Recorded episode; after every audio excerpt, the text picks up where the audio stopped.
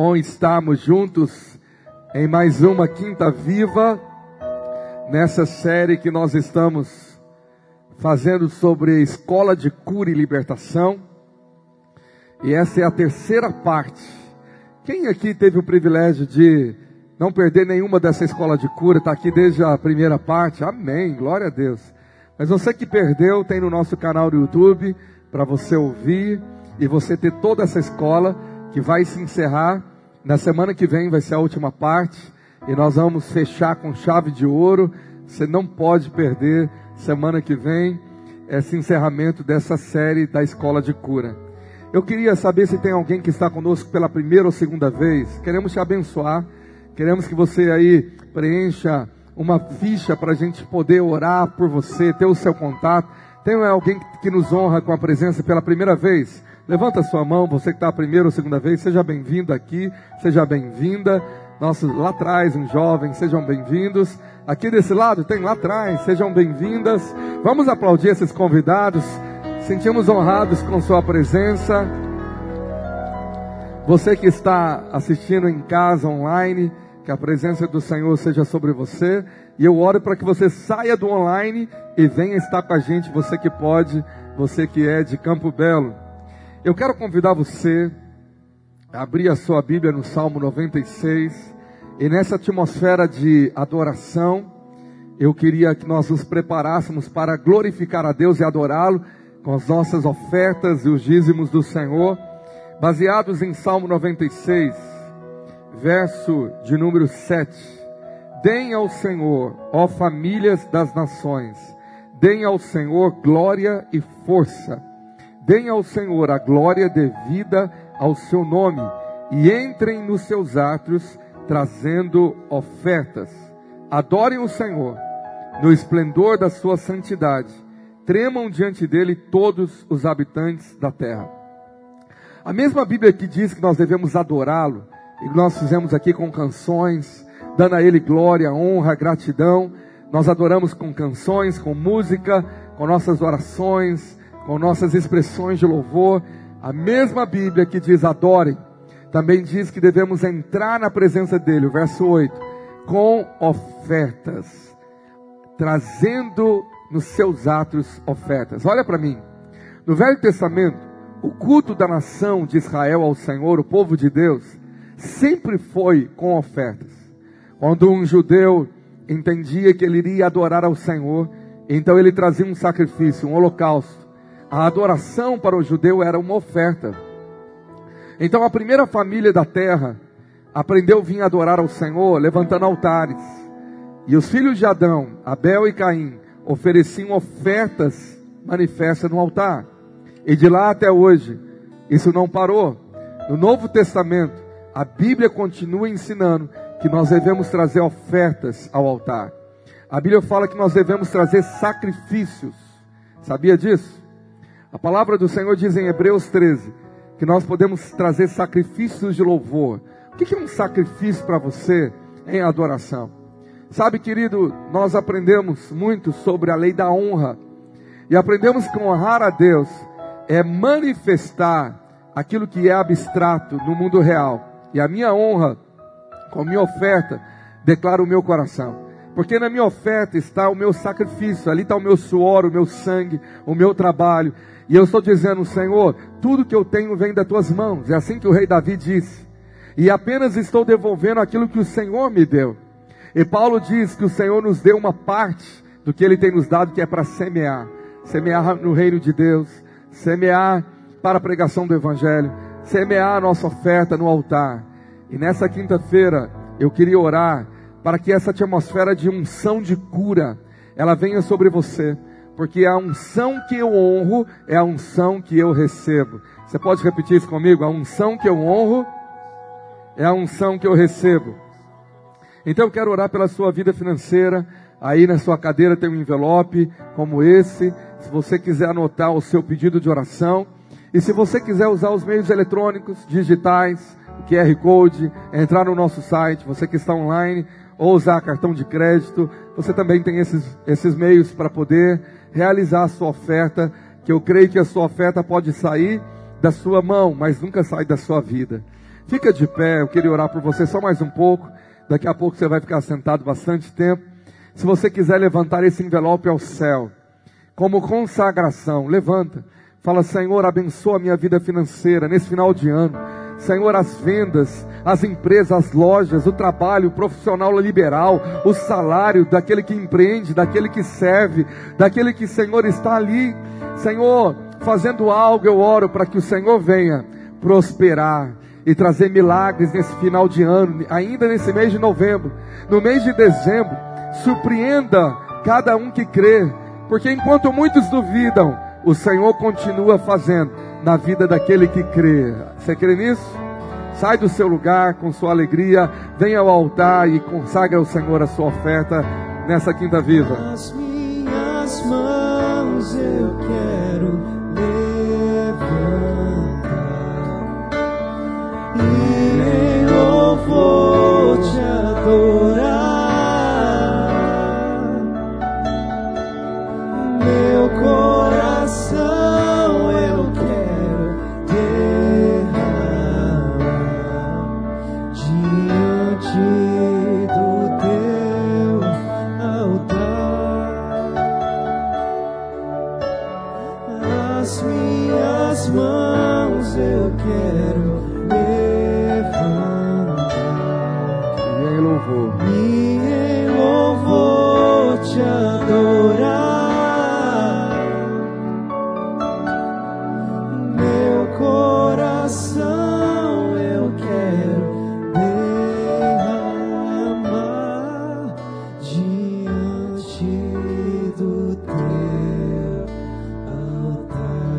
levantar as suas mãos aqui em direção a esses cestos.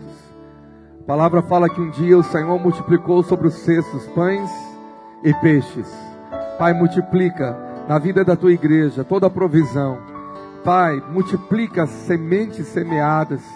Multiplica nesse final de ano sobre cada lar, sobre cada casa, sobre cada mesa. Se você puder, estenda as mãos em direção de alguém fala: multiplica na vida do meu irmão, prospera ele. Quando você abençoa alguém, você é abençoado. Amém? Aplauda o Senhor por esse momento de louvor. Glória a Deus. Quem está feliz nessa noite aí? Amados, Deus nos surpreendeu nos últimos dias com um encontro com Deus, com o culto de domingo. Eu queria muito desafiar você que por acaso não veio domingo. Eu sei que muitos irmãos que viriam um culto à noite por causa da chuva foram impedidos a assistir a mensagem do pastor Wolfgang Werneck, que ministrou aqui uma mensagem tão impactante que vai muito edificar a sua vida e a sua família. E também nós temos os áudios é, pelo Spotify, você que gosta de ouvir, da Escola de Cura. E eu queria convidar você a se juntar conosco nos 70 dias de jejum e oração. Essa semana nós estamos lendo o Novo Testamento, com lives ao meio-dia aí através dos grupos Vida, jejuando de carne carne vermelha e também de televisão. Você pode se juntar, comece agora o seu jejum e termine esse ano, nós vamos entregar no dia 31. Domingo agora nós vamos começar um curso intensivo para os irmãos que querem ser batizados, aqueles que vieram do encontro. Serão dois domingos. Esse domingo próximo, para o batismo no dia 10 de dezembro. E dia 2 de dezembro nós temos o último curso de membresia do ano. Para você que vai batizar, é um curso obrigatório. E você que quer se tornar membro ativo da igreja. Então eu queria que você se preparasse para tudo que vai acontecer. E domingo que vem, você estivesse conosco, ou no culto da manhã, às 10 da manhã, ou no culto da noite, às 19 horas. Mas fala com alguém perto de você aí. Fala, traz mais um com você. Fala para ele. Convida alguém para o culto de celebração. Amém. Mesmo assentado, mas com toda reverência, eu gostaria que você abrisse a sua Bíblia lá no livro de Juízes, capítulo 11. Nós estamos nessa escola de cura agora aplicando, aprendendo um mapeamento espiritual e estudando a história de um guerreiro chamado Jefté. Jefté está em Juízes 11, verso 1. Jefté, o gileadita, era um guerreiro valente. Sua mãe era uma prostituta e seu pai chamava-se Gileade. E a mulher de Gileade também lhe deu filhos, que quando já estavam grandes, expulsaram Jefté, dizendo: Você não vai receber nenhuma herança de nossa família, pois é filho de outra mulher.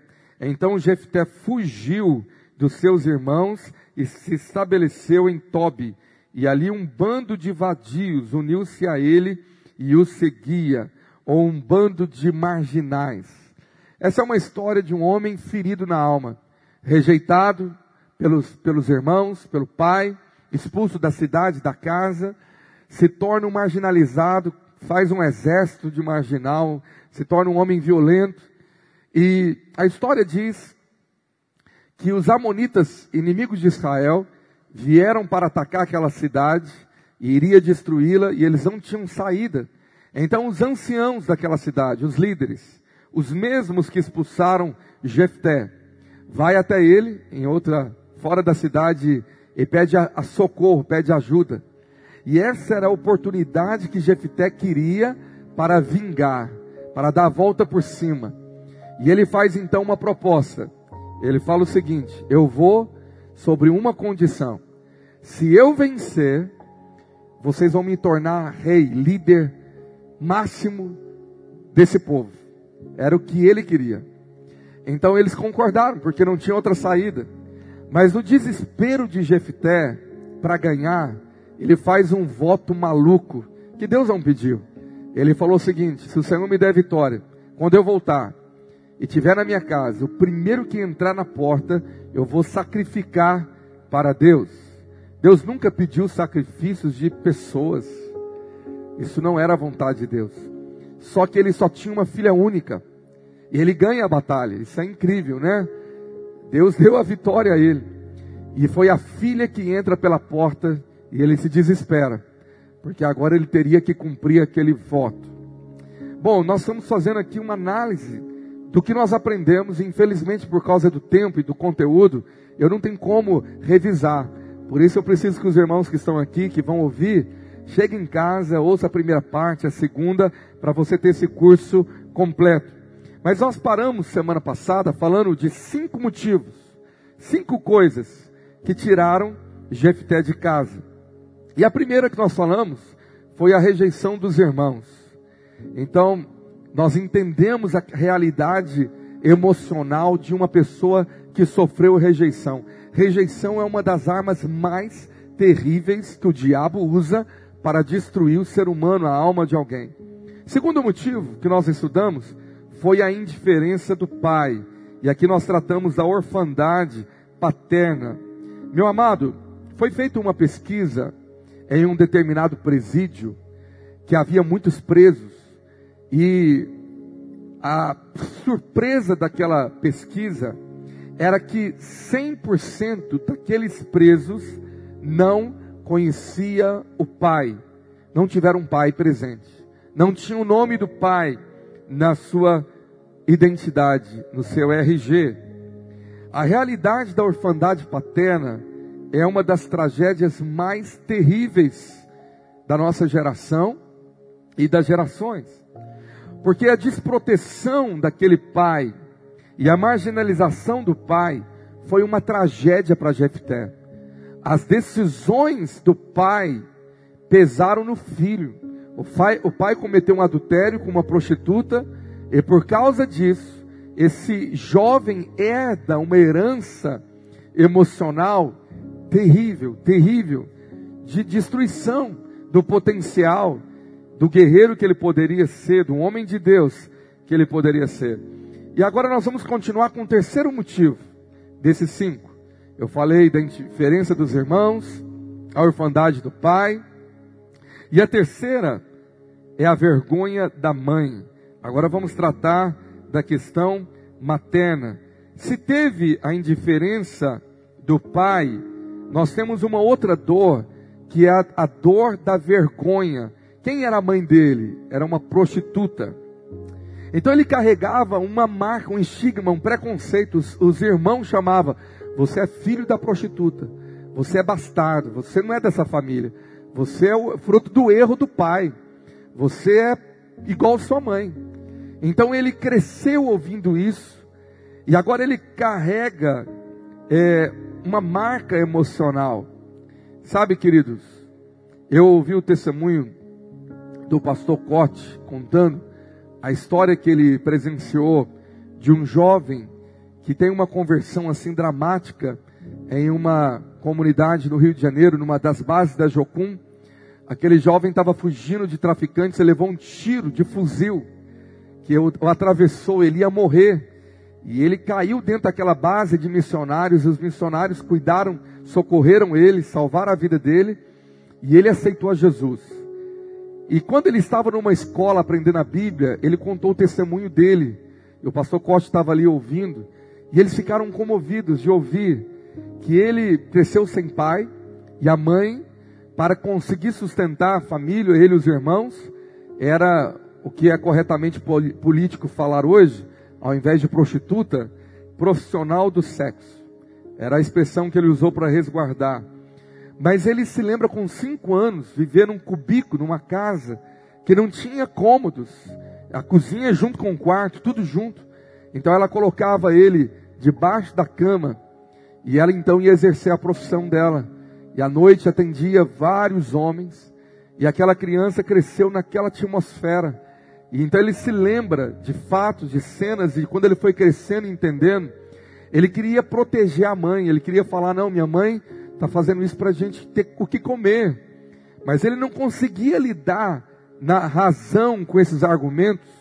E chegou um ponto que aquelas dúvidas, aquele, aquele estado que bagunçou a psique dele, na adolescência, ele ficou traumatizado. Passou a infância com aquilo, presenciando a mãe se prostituir dentro da própria casa, porque os irmãos mais velhos saíam de casa, mas ele não tinha como sair. Então ele tinha um sentimento de impotência que transformou uma raiva dentro dele, o motivo dele viver. E essa raiva fez dele um traficante, um bandido terrível, que matava, que não tinha dó, porque tinha uma raiz de raiva, de rancor, de ódio da vida que ele carregava, que começou com uma vergonha, com um trauma. Então nós aprendemos aqui que o diabo é especialista em pegar traumas e transformar numa vergonha de acusação. Vergonha que persegue a pessoa. Ela não consegue esquecer de coisas vergonhosas que ela viveu, cometeu, presenciou ou passou, um abuso, é, tantas situações, que aquilo fica um fardo pesado para o resto da vida e começou com uma grande vergonha. Tem vergonha de contar, de lembrar, de falar, e muitos não têm coragem de contar isso para ninguém. E graças a Deus que aquele jovem teve coragem de colocar aquilo para fora, para ser curado daquele, daquele trauma da infância dele para conseguir liberar perdão para a mãe, para conseguir curar a psique, a mente, a alma e o coração. Mas eu já vi tantas histórias de pessoas que foram traumatizadas com algum trauma ou abuso, e a reputação, o orgulho, fez com que elas passassem a vida inteira guardando um segredo, guardando um ódio, uma raiva, uma vergonha, um trauma. Só que ela não sabia os efeitos que aquela doença causava. A pessoa destemperamentada, já ouviu assim? Impaciente, ansiosa, crises de insônia, síndrome do pânico, tanto depressão. E aí nós vamos lá numa raiz que tem uma porta chamada vergonha. E isso foi um dos motivos que expulsou aquele menino e fez ele fugir da casa dos pais.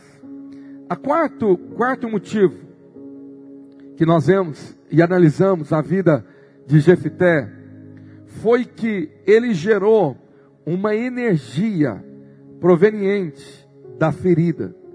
Então, aquela ferida produziu uma força interior, uma energia, que no mundo alguns acham que isso é positivo. Ah, transforma a sua vergonha, a sua dor, num combustível. Mas para quê? Tem motivações erradas. Isso é uma, uma energia é, contaminada, porque o alvo é dar a volta por cima, mas para provar que eu sou alguém, para provar que eu vou dar o troco, para provar que eles vão pagar pelos que fizeram. Então, é uma raiz pecaminosa de justiça própria, de vingança. Mas isso contaminou a igreja. Eu já vi pregação de homens falando: olha, então pega aí a sua dor, pega o seu trauma e transforma isso numa força, numa energia. Mas a verdade, isso já é da natureza humana, pecaminosa. Por exemplo, pessoas magoadas, raivosas, conseguem andar distâncias que elas mesmo não sabiam que tinham coragem de andar, de fazer coisa, de falar, até mesmo de matar, produzir uma energia que faz ela ter uma coragem que ela não teria na normalidade. Então aquela adrenalina, daquela força química, emocional, produziu um efeito destrutivo, explosivo, rancoroso, fez ela perder a noção, e aquilo pode ser mantido por muito tempo. Então veja bem, ele fugiu diante dos seus irmãos como uma resposta de uma rebelião. Então tinha uma energia sendo gerada dessa ferida que se transformou em rebelião. E a Bíblia diz que rebelião para Deus é como um pecado de feitiçaria. Ele se transformou num feiticeiro. O diabo, o demônio entra na vida de um rebelde, uma pessoa com rebelião. Ele não quer estar debaixo de autoridade nenhuma. Ele não reconhece autoridade nem de polícia, nem de presidente, nem de prefeito, nem de juiz, nem de pastor, muito menos de pai. Então ele vive sem lei. Ele quer agora mostrar que ele é o justiceiro. Então, para Jefité, ficou insuportável aquela rebelião, aquela dor, e ele foge. Mas todos os fugitivos carregam uma bagagem. Grava o que eu estou te dizendo. Todo mundo que foge carrega uma bagagem. Essa é uma tendência humana. Por exemplo, uma pessoa que é traumatizada numa empresa, numa escola, numa faculdade, numa cidade, num país, ela fica com tanta raiva e ódio que ela fala: Eu não quero voltar mais nesse lugar. Então ela foge, muda de ambiente, porque na verdade ela não quer estar com as pessoas e o próprio ambiente faz mal para ela. Eu me lembro de estar numa cidade linda, certa vez, e uma pessoa dizer: Eu odeio aquela cidade, aquela cidade é terrível. E eu disse: Mas é uma cidade tão bonita. Ele diz: Bonita para você, para mim é terrível. Na verdade, não é a cidade, mas é a atmosfera, é o que aconteceu lá, é o ambiente, é os, é os efeitos da carga emocional. Só que quando ele foge, ele acha que está fugindo e deixando o problema. Na verdade, Todo fugitivo carrega uma mochila de peso. As recordações, a mágoa, a raiz, vai, vai com ele. E para onde ele for, ele está carregando um fardo muito pesado.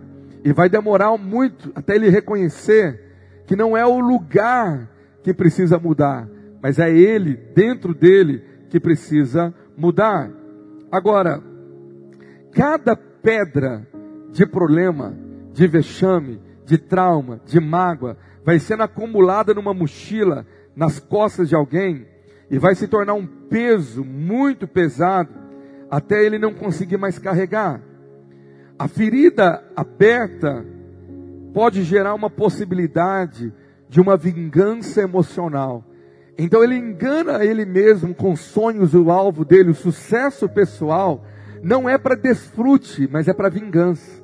Eu vou chegar no topo porque eu vou provar que eu posso, eu vou provar que eu sou alguém, eu vou provar que eu não sou aquilo que disseram, eu vou provar que eu tenho potencial, eu vou dar o troco, eu vou fazer eles engolir o que disseram. Então, essa, essa vingança emocional, esses alvos, pesam, porque ele não se permite fracassar. Então se tornam pessoas perfeccionistas, cegas, passam por cima de tudo para conseguir aquela obstinação daquele alvo de pagar, dar volta por cima e provar que ele não é inferior. Então o sucesso se torna uma vingança emocional. E tem pessoas que fazem disso a obstinação de vida.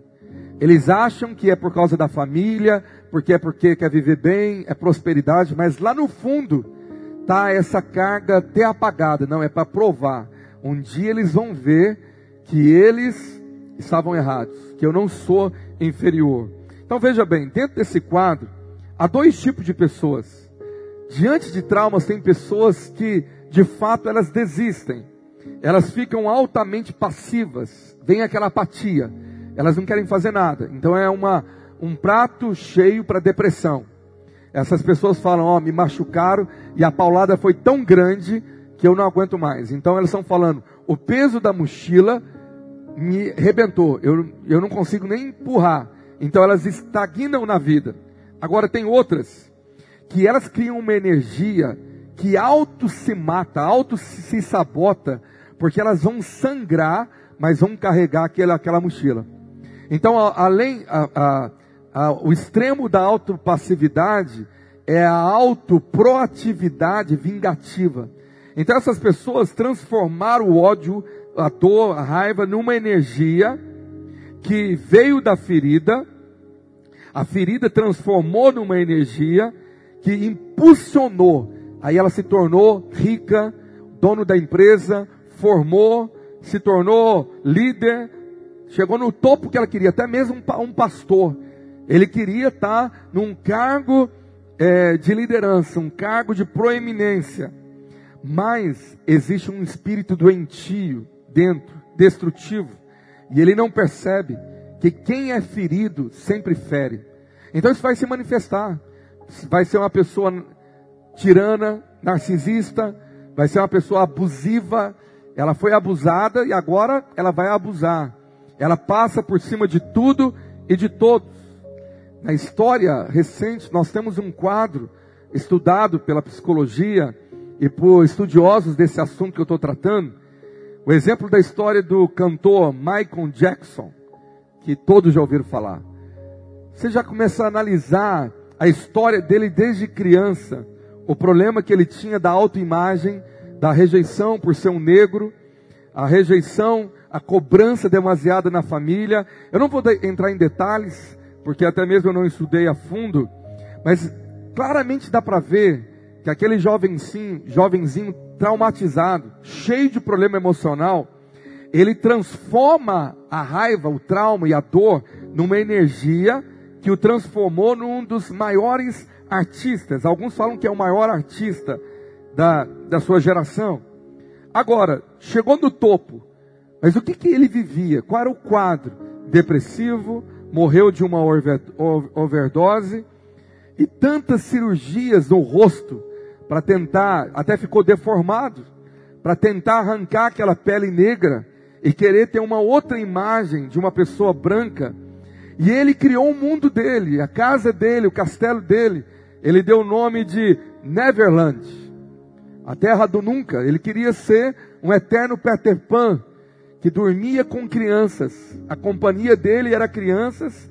E aí tem o caso terrível da história de pedofilia que eu creio que você já ouviu falar. Então, olha, alguém do topo do sucesso. Dinheiro não era o problema. Podia comprar o que ele quisesse, mas viver um tormento destrutivo que abortou a vida dele tão cedo.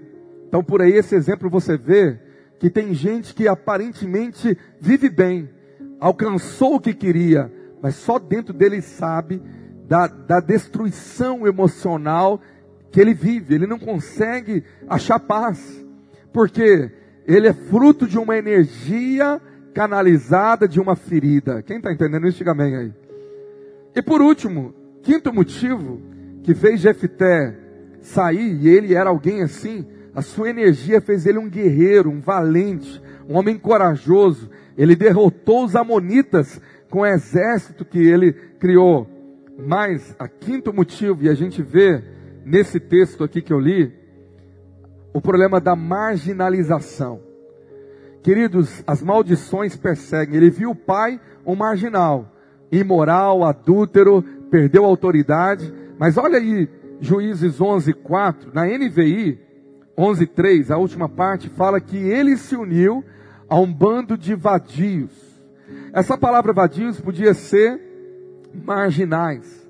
Então todo tipo de gente ferida, quebrado, rebelde, fugitivos, bandidos, assassinos, se une com ele, porque se identifica. Isso aqui tem algo terrível aqui na Bíblia que é uma realidade. A lei da identificação, que vai ficar para uma outra escola, não vai dar tempo de entrar nisso. Mas tem uma versão que eu vou pedir para o pessoal da mídia tentar achar, que se não me engano é revista e corrigida, que fala que ele se juntou a filhos de Belial. Essa tradução bíblica, se não for a revista e corrigida, RC, deve ser RA, revista atualizada, que fala que ele se uniu a filhos de Belial. Homens levianos, diz aqui essa versão. Mas original, filhos de Belial, Belial é um dos nomes do diabo, sabia disso? Era um ídolo. Então, filho de Belial é filho do diabo. Ele se une com gente encapetada, endemoniada. Ele se forma um exército com esse tipo de gente. Na história, nós temos quadros semelhantes de pessoas traumatizadas, feridas, que vieram de abusos, que se transformaram em generais. Que é um, um exemplo desse? Hitler. Talvez você precise estudar a história secular da origem de Hitler. Você vai entender muita coisa e como que aquele homem com tanto problema emocional e familiar, ele ele une um exército. E de repente se torna uma potência de um exército mundial para fazer atrocidades como holocaustos, matar milhares de judeus como ele matou. É óbvio que Hitler carregava uma ferida enorme, mas nós temos pessoas marginalizadas que se aderiram à ideologia dele, à ideia de, de uma raça é, única que ele idealizou.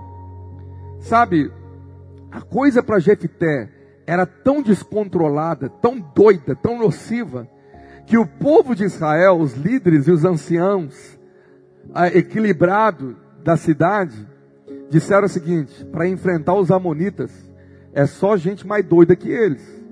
Você destruir um inimigo doido, pega um inimigo mais doido. A teoria de Israel era aquela: a gente não tem saída. Se não tem saída, se eu não posso com o inimigo, eu vou me ajuntar a ele. Então, até então Jefté era um inimigo, mas eles tinham ele como gente marginalizada, gente violenta, gente que estava disposta a morrer tinha nada a perder. Então, eles foram lá e fizeram o convite para marginais, ou homens levianos, vencer a guerra, mas agora ocupar o trono.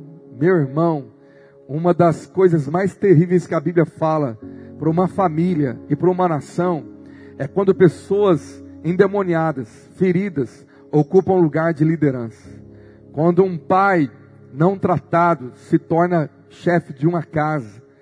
Que terrível pode ser para aquela família, para os filhos. Quando um, quando um bandido se torna líder de uma nação, como foi o caso de Jefté e outros exemplos que nós temos tão perto aí afora. Que terrível sofrimento para essa nação. Mas Israel estava disposto. Ou a gente morre pelos amonitas, ou deixa Jefté entrar.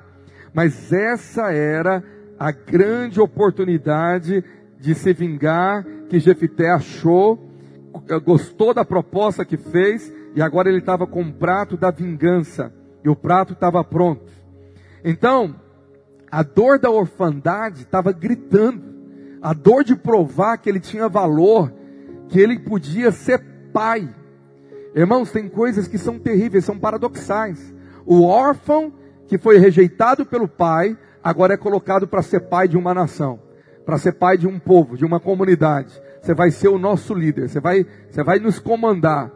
É terrível quando gente despreparada, sem base, sem qualificação, sem caráter, é colocado nessa postura de liderança, se tornou pai, se tornou, se tornou marido, se tornou, se tornou um líder, um empresário, se tornou um chefe, se tornou um supervisor, se tornou um professor. Meu irmão, o ferido sempre fere. E o que o diabo mais quer é um desse para usar. Porque ele vai massacrar muita gente. E era isso que ele fez, ele massacrou a própria filha. A filha paga o pato do, do descontrole do pai. Agora veja bem, Jefité, ele amava a filha única. Ele gerou uma família. É óbvio que ele queria proteger a filha. E ele disse assim: Eu nunca vou ser um pai como meu pai. Eu nunca vou abandonar a minha filha. Eu nunca vou ser o pai ausente, irresponsável, indiferente. Não, eu vou proteger a minha filha. E dá a entender que até então ele era um bom pai. Porque você vai ver detalhes no texto que a menina respeitava ele, é, admirava ele, ele era autoridade. Só que aquilo que o pai fez com ele, agora ele fez dez vezes pior com a filha. Essa é a dor da maldição. Maldição se perpetua sem a pessoa querer. Ela fala: Eu nunca vou repetir os erros do pai. Quando ela menos espera, ela está repetindo. E às vezes uma dimensão pior, porque um abismo chama outro abismo. Então o pai era alcoólatra. O cara fala: Eu nunca vou ser um alcoólatra para bater na minha mãe, bater na minha esposa. Só que ele se transforma num drogado. E às vezes com coisa pior, se transforma num viciado em outra coisa, porque é o mesmo demônio que está perseguindo. E agora, nós temos um homem desesperado para ganhar, que faz um voto de insegurança. E ele mistura sua religiosidade com uma pseudo-espiritualidade e com sua insegurança. Deixa eu te falar uma coisa. É fácil você ver pessoas descontroladas pela insegurança. O inseguro, ele sempre quer provar que ele é alguém, ele sempre quer provar que ele tem valor. O inseguro é aquele que manda você chamar ele pelo título. Você sabe com quem você está falando? Você tem que me chamar de pastor. Eu sou o pastor e você é ovelha. Irmãos, isso é uma pessoa insegura, que ela não tem identidade própria, ela não sabe quem ela é. E quando alguém dá uma, uma afrontada, ela se sente insegura, ela se levanta dizendo: Olha, você tem que se colocar no seu lugar. E aí nós temos gente na igreja insegura. Nós temos gente que mistura espiritualidade religiosidade com falta de identidade. Ao invés de ser aquele servo que lava os pés e é o, como Jesus falou, aquele que quer ser o maior, seja o último, seja o que mais serve, é aquele que quer autoridade, ele quer cargo, ele quer mostrar que ele é, ele abusa, ele machuca pessoas, ele passa por cima, porque a insegurança dele sempre transborda. E a insegurança de Jefité foi tão transbordante, tão grande, que transbordou para Deus. Ele não sabia se Deus ia estar com ele, se ia ganhar, e ele faz um voto de louco. Deus nunca tinha pedido aquilo para ele. Agora, por quem ou através de quem Jefté foi influenciado? Pessoas inseguras sempre são altamente influenciáveis pelo diabo, pelo mundo. Ela pega ideias, ela pega mau exemplo. Bom, sabe quem era o Deus dos Amonitas?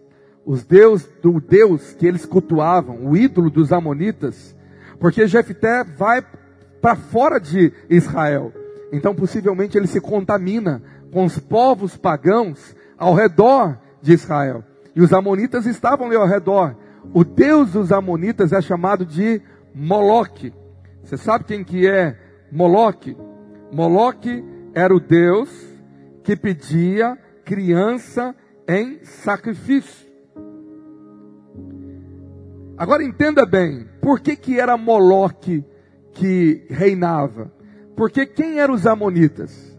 Os amonitas eram um povo que veio de, de, é, de uma descendência de um homem chamado Amon.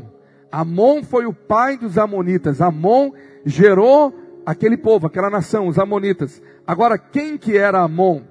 Amon foi filho de Ló com uma das suas filhas. Foi um filho de um incesto. Lembra da história de Ló? Quando a mulher morre, tinha duas filhas, elas tramam em ter relação com o pai incesto, pecaminoso, por causa da influência sodomita, é outra história de maldição gerando maldição, raiz gerando raiz. Ela tem um filho com o pai e dá o nome dele de Amon. Amon se torna inimigo de Israel. E aquele Amon, filho do incesto, agora tem um Deus, Moloque, que pede as crianças em sacrifício. Então, todos que adoravam Moloque pegavam os filhos, geralmente era o primogênito, uma família pegava um filho, e Moloque era uma estátua grande, com uma barriga grande. Historiadores mostram que tinha uma fornalha aqui dentro, acesa, quentíssima, e as mãos de Moloque ficavam quase na barriga assim. E era nas mãos que colocava os bebês vivos para eles assarem como um churrasco. Queimava e depois jogava para dentro da barriga de Moloque. Essa adoração perdurou por muito tempo. E agora, pela influência do Deus dos Amonitas, Jefité traz isso para a espiritualidade dele. Se o Senhor me dá a guerra, eu vou dar a minha filha para o Senhor. Eu vou sacrificá-la. Era uma influência demoníaca. É por isso que nós temos heresias nas igrejas, pastores doidos, doentes, igreja maluca, igreja que inventa coisa, porque o diabo colocou uma liderança que chegou despreparada, sem qualificação, cheio de trauma, com uma boa intenção, mas fazendo loucura para Deus. Agora massacra tudo e o diabo usa para uma espiritualidade equivocada. Aí você fala, pastor, mas por que, que Deus deu a vitória? É uma boa pergunta. Eu quero perguntar para Deus lá no céu, lá na glória. Eu quero entender os motivos, porque muita coisa a gente não entende. Uma das coisas que eu creio é que Deus teve tanta misericórdia de Israel e tinha uma promessa. E Deus não ia permitir que os amonitas destruíssem a nação de Israel. Mas Deus foi gracioso e mesmo com a questão do voto de Jefté, o Senhor eu creio que daria vitória. Então o voto de Jefté não foi proveniente de Deus. Quem está me entendendo? Amém? Foi algo da loucura dele. Deus já queria dar a vitória e daria, mas ele fez um voto de tolo, como diz a Bíblia. E o que, que aconteceu? Agora é a filha dele que ele vai ter que sacrificar. A filha única. Bom, eu já te contei na primeira parte dessa escola que historiadores se dividem. Uma parte dos teólogos acreditam que ele de fato matou a filha. Outros acreditam que a morte dela foi a morte da descendência. Porque se você ler o capítulo todo, ela ficou meses chorando nos montes porque não, nunca ia se casar e não poderia ter filhos. Então, para a cultura judaica, uma mãe sem filho ou sem descendência era a mesma coisa que a morte. Porque eles não teriam mais vestígios em, em Israel, não teriam mais descendência. E sete anos depois dessa história, Jefté também morreu. Teve uma morte precoce e também terrível. Então, mesmo se a gente não sabe se ele sacrificou ou se ela não teve filhos, a questão é que ele abortou a descendência. Então nós temos descendências morrendo, porque temos pais e mães que estão matando filhos por causa do sucesso pessoal. Eu quero fazer duas faculdades, eu quero trabalhar o que for, deixo o meu filho com a babá, com a escola, não precisa de mim. O importante é eu conquistar o meu alvo. Quando eu tiver a casa dos sonhos, o carro dos sonhos, aí eu vou ter tempo para o filho, mas o filho já se perdeu. A descendência já foi desprotegida, já sofreu abuso, já, já sofreu rejeição e tantas outras coisas por causa da ambição do pai. Então a ambição de Jefté, causada por uma ferida descontrolada, foi acima do amor pela filha. Tem pai que fala: não, não, não, não tem nada mais na terra que eu ame mais do que os filhos. Eu amo Jesus e depois a minha família, é o cônjuge e os filhos. Na verdade, tem pais que amam mais os filhos do que o cônjuge. Mas a verdade, meu irmão, tem pais que amam mais a si mesmo. O seu sucesso pessoal está acima de qualquer amor na terra. Inclusive os filhos pagam pela, pela ausência e entrega dos pais. Quem está me entendendo aqui? Diz amém. Agora, ele ganha a guerra e perde a filha. Ele ganha o sonho, a vingança. Agora eu sou líder. Chegou lá, rei daquela cidade. Vocês vão ter que me engolir, mas com uma dor de perder um filho, sacrificar uma filha. Então grava o que eu vou te dizer: nenhuma vitória compensa a destruição de uma família.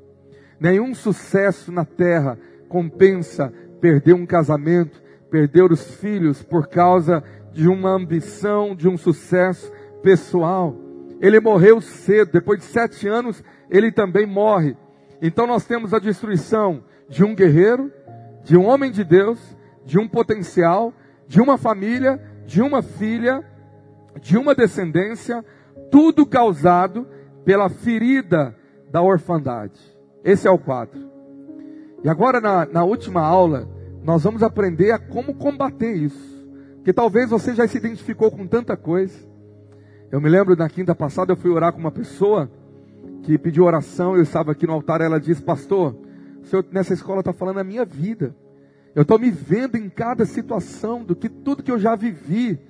Ok, Deus está trazendo revelação, você está entendendo raízes, mapeamento, o porquê de muitas reações, coisas que o Senhor vai revelando de traumas e feridas que precisam de cura e precisam de libertação. Agora nós vamos entrar no caminho da cura.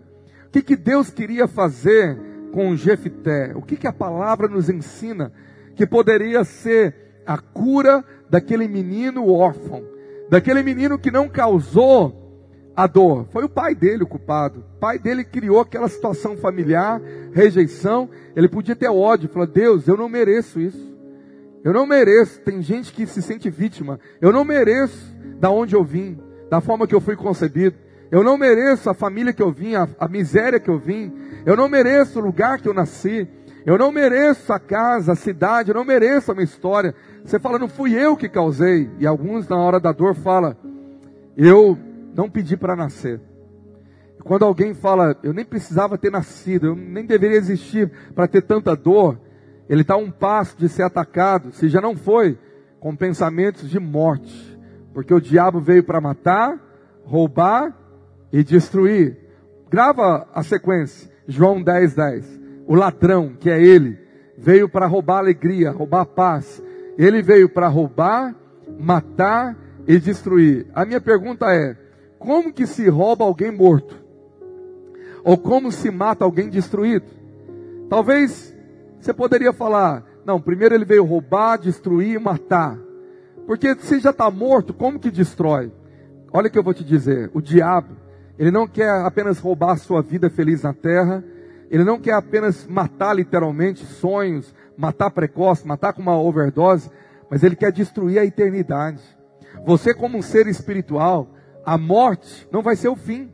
A morte é uma passagem para dois caminhos que você tem: ou a eternidade com o Senhor, no lugar chamado casa de Deus, paraíso, o novo jardim que Deus tem preparado para nós, ou o lugar chamado lago de fogo, aonde o inferno vai ser lançado.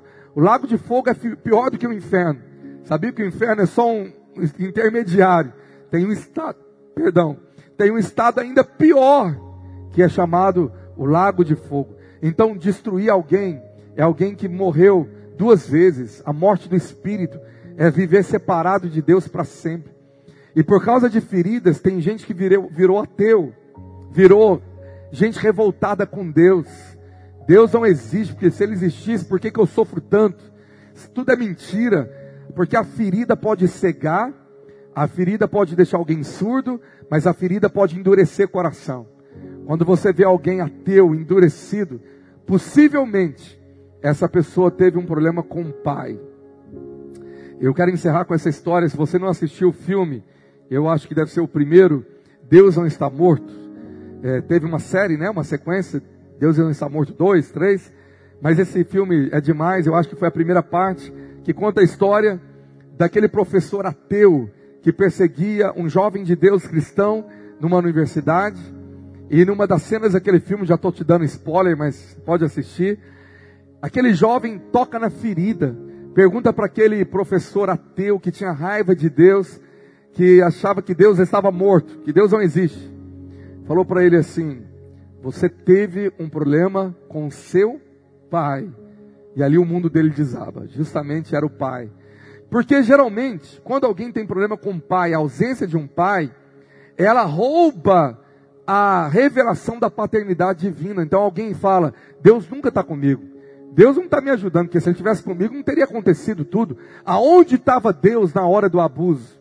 Aonde estava Deus na hora do acidente? E aí essas pessoas são amarguradas com Deus. Às vezes a cura na sua vida começa com você se auto-perdoando, mas arrancando a amargura contra Deus e crendo que Ele ama você. Creia que Ele estava sim ali guardando, operando, e Ele atraiu você, e Ele está trazendo restauração, e Ele ama tanto você, que Ele se fez gente, nasceu nos, como um homem, viveu no, na, no nosso lugar uma vida perfeita, mas morreu naquela cruz para pagar as nossas dívidas. Então, eu já quero terminar te dizendo que o caminho da cura está na cruz. Nas suas pisaduras fomos sarados. Quando você tem a revelação da cruz, meu irmão, você é curado. Eu me lembro, é, no período que eu fui batizado no Espírito Santo, eu estava vivendo um problema familiar muito grave, muito problema com meus pais, ausência do meu pai é, me, me, me feria muito, problemas do casamento conturbado, de tantas situações que aquilo me assolava, me entristecia, e eu estava tão amargurado, tão deprimido, tão triste, tão ferido. E quando eu fui para a presença de Deus, eu comecei a estudar a Bíblia, a orar.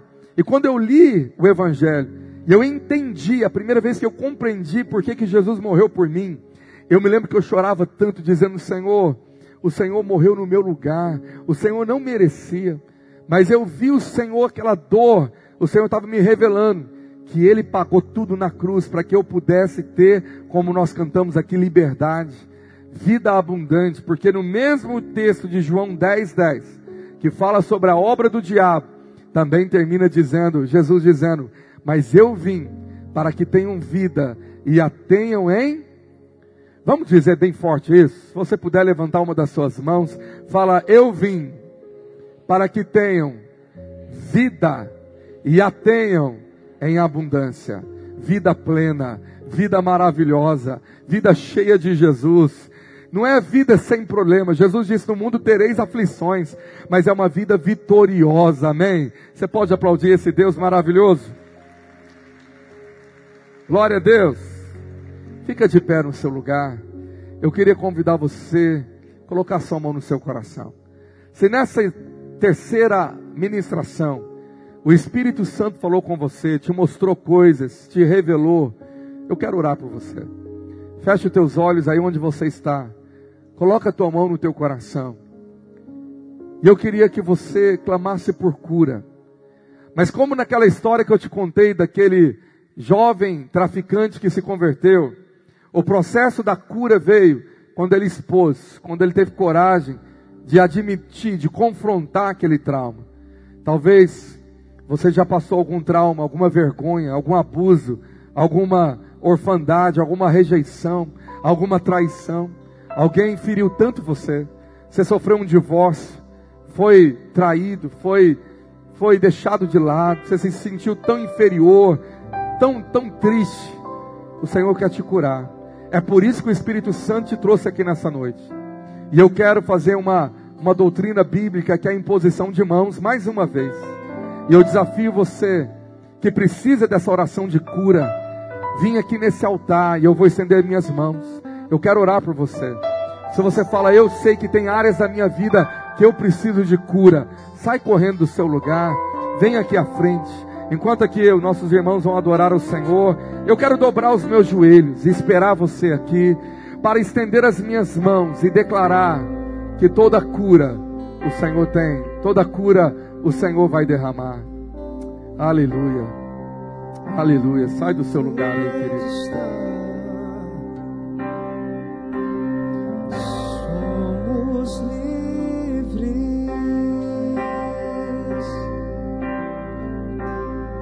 Você pode chegar o mais à frente do altar. Mais pessoas estão vindo. Coloca a tua mão no teu coração aqui. Eu quero orar por você. Porque eu creio que o Senhor quer te libertar nessa noite. Eu creio no poder da palavra, no poder do Evangelho, no poder da cruz, no poder que há no nome de Jesus. Amém. Amém. Espírito Santo, eu me ajoelho agora diante do trono da graça. E eu levanto as minhas mãos diante desse altar. Aqui se encontram corações que carregam histórias, talvez tantas pedras, tantas rochas na mochila, de peso, de condenação. E agora eu quero orar por esses queridos irmãos e irmãs. E eu oro por eles, para que graça, cura, milagres aconteçam na vida desses irmãos e irmãs.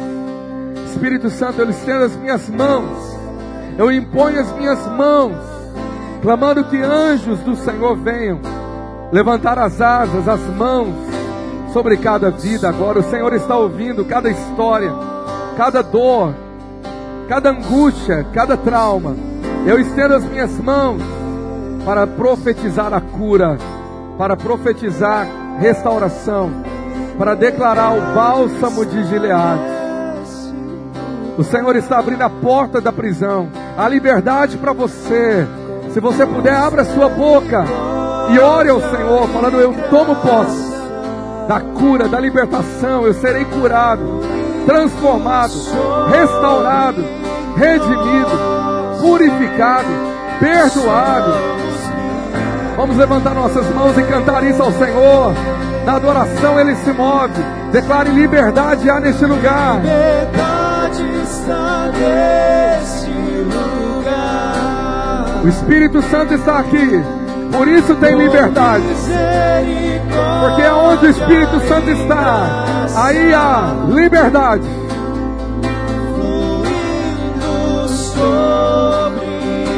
Oh Deus, oh Deus, vem curar, Senhor. Vem restaurar, Senhor. Vem tocar, Senhor. Deixa o Senhor tocar você. Jesus Deixa Jesus reinar na sua vida. Misericórdia e graça. Oh Senhor, Fluindo flui desse altar, flui desse trono, Pai. Trono do Senhor, graça, bálsamo, vinho, azeite, óleo.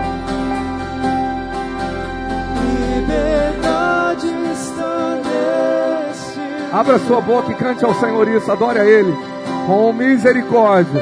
Tem graça fluindo. Misericórdia e graça Oh Jesus, Jesus. fluindo sobre nós. Fluindo aqui, Senhor. Somos livres.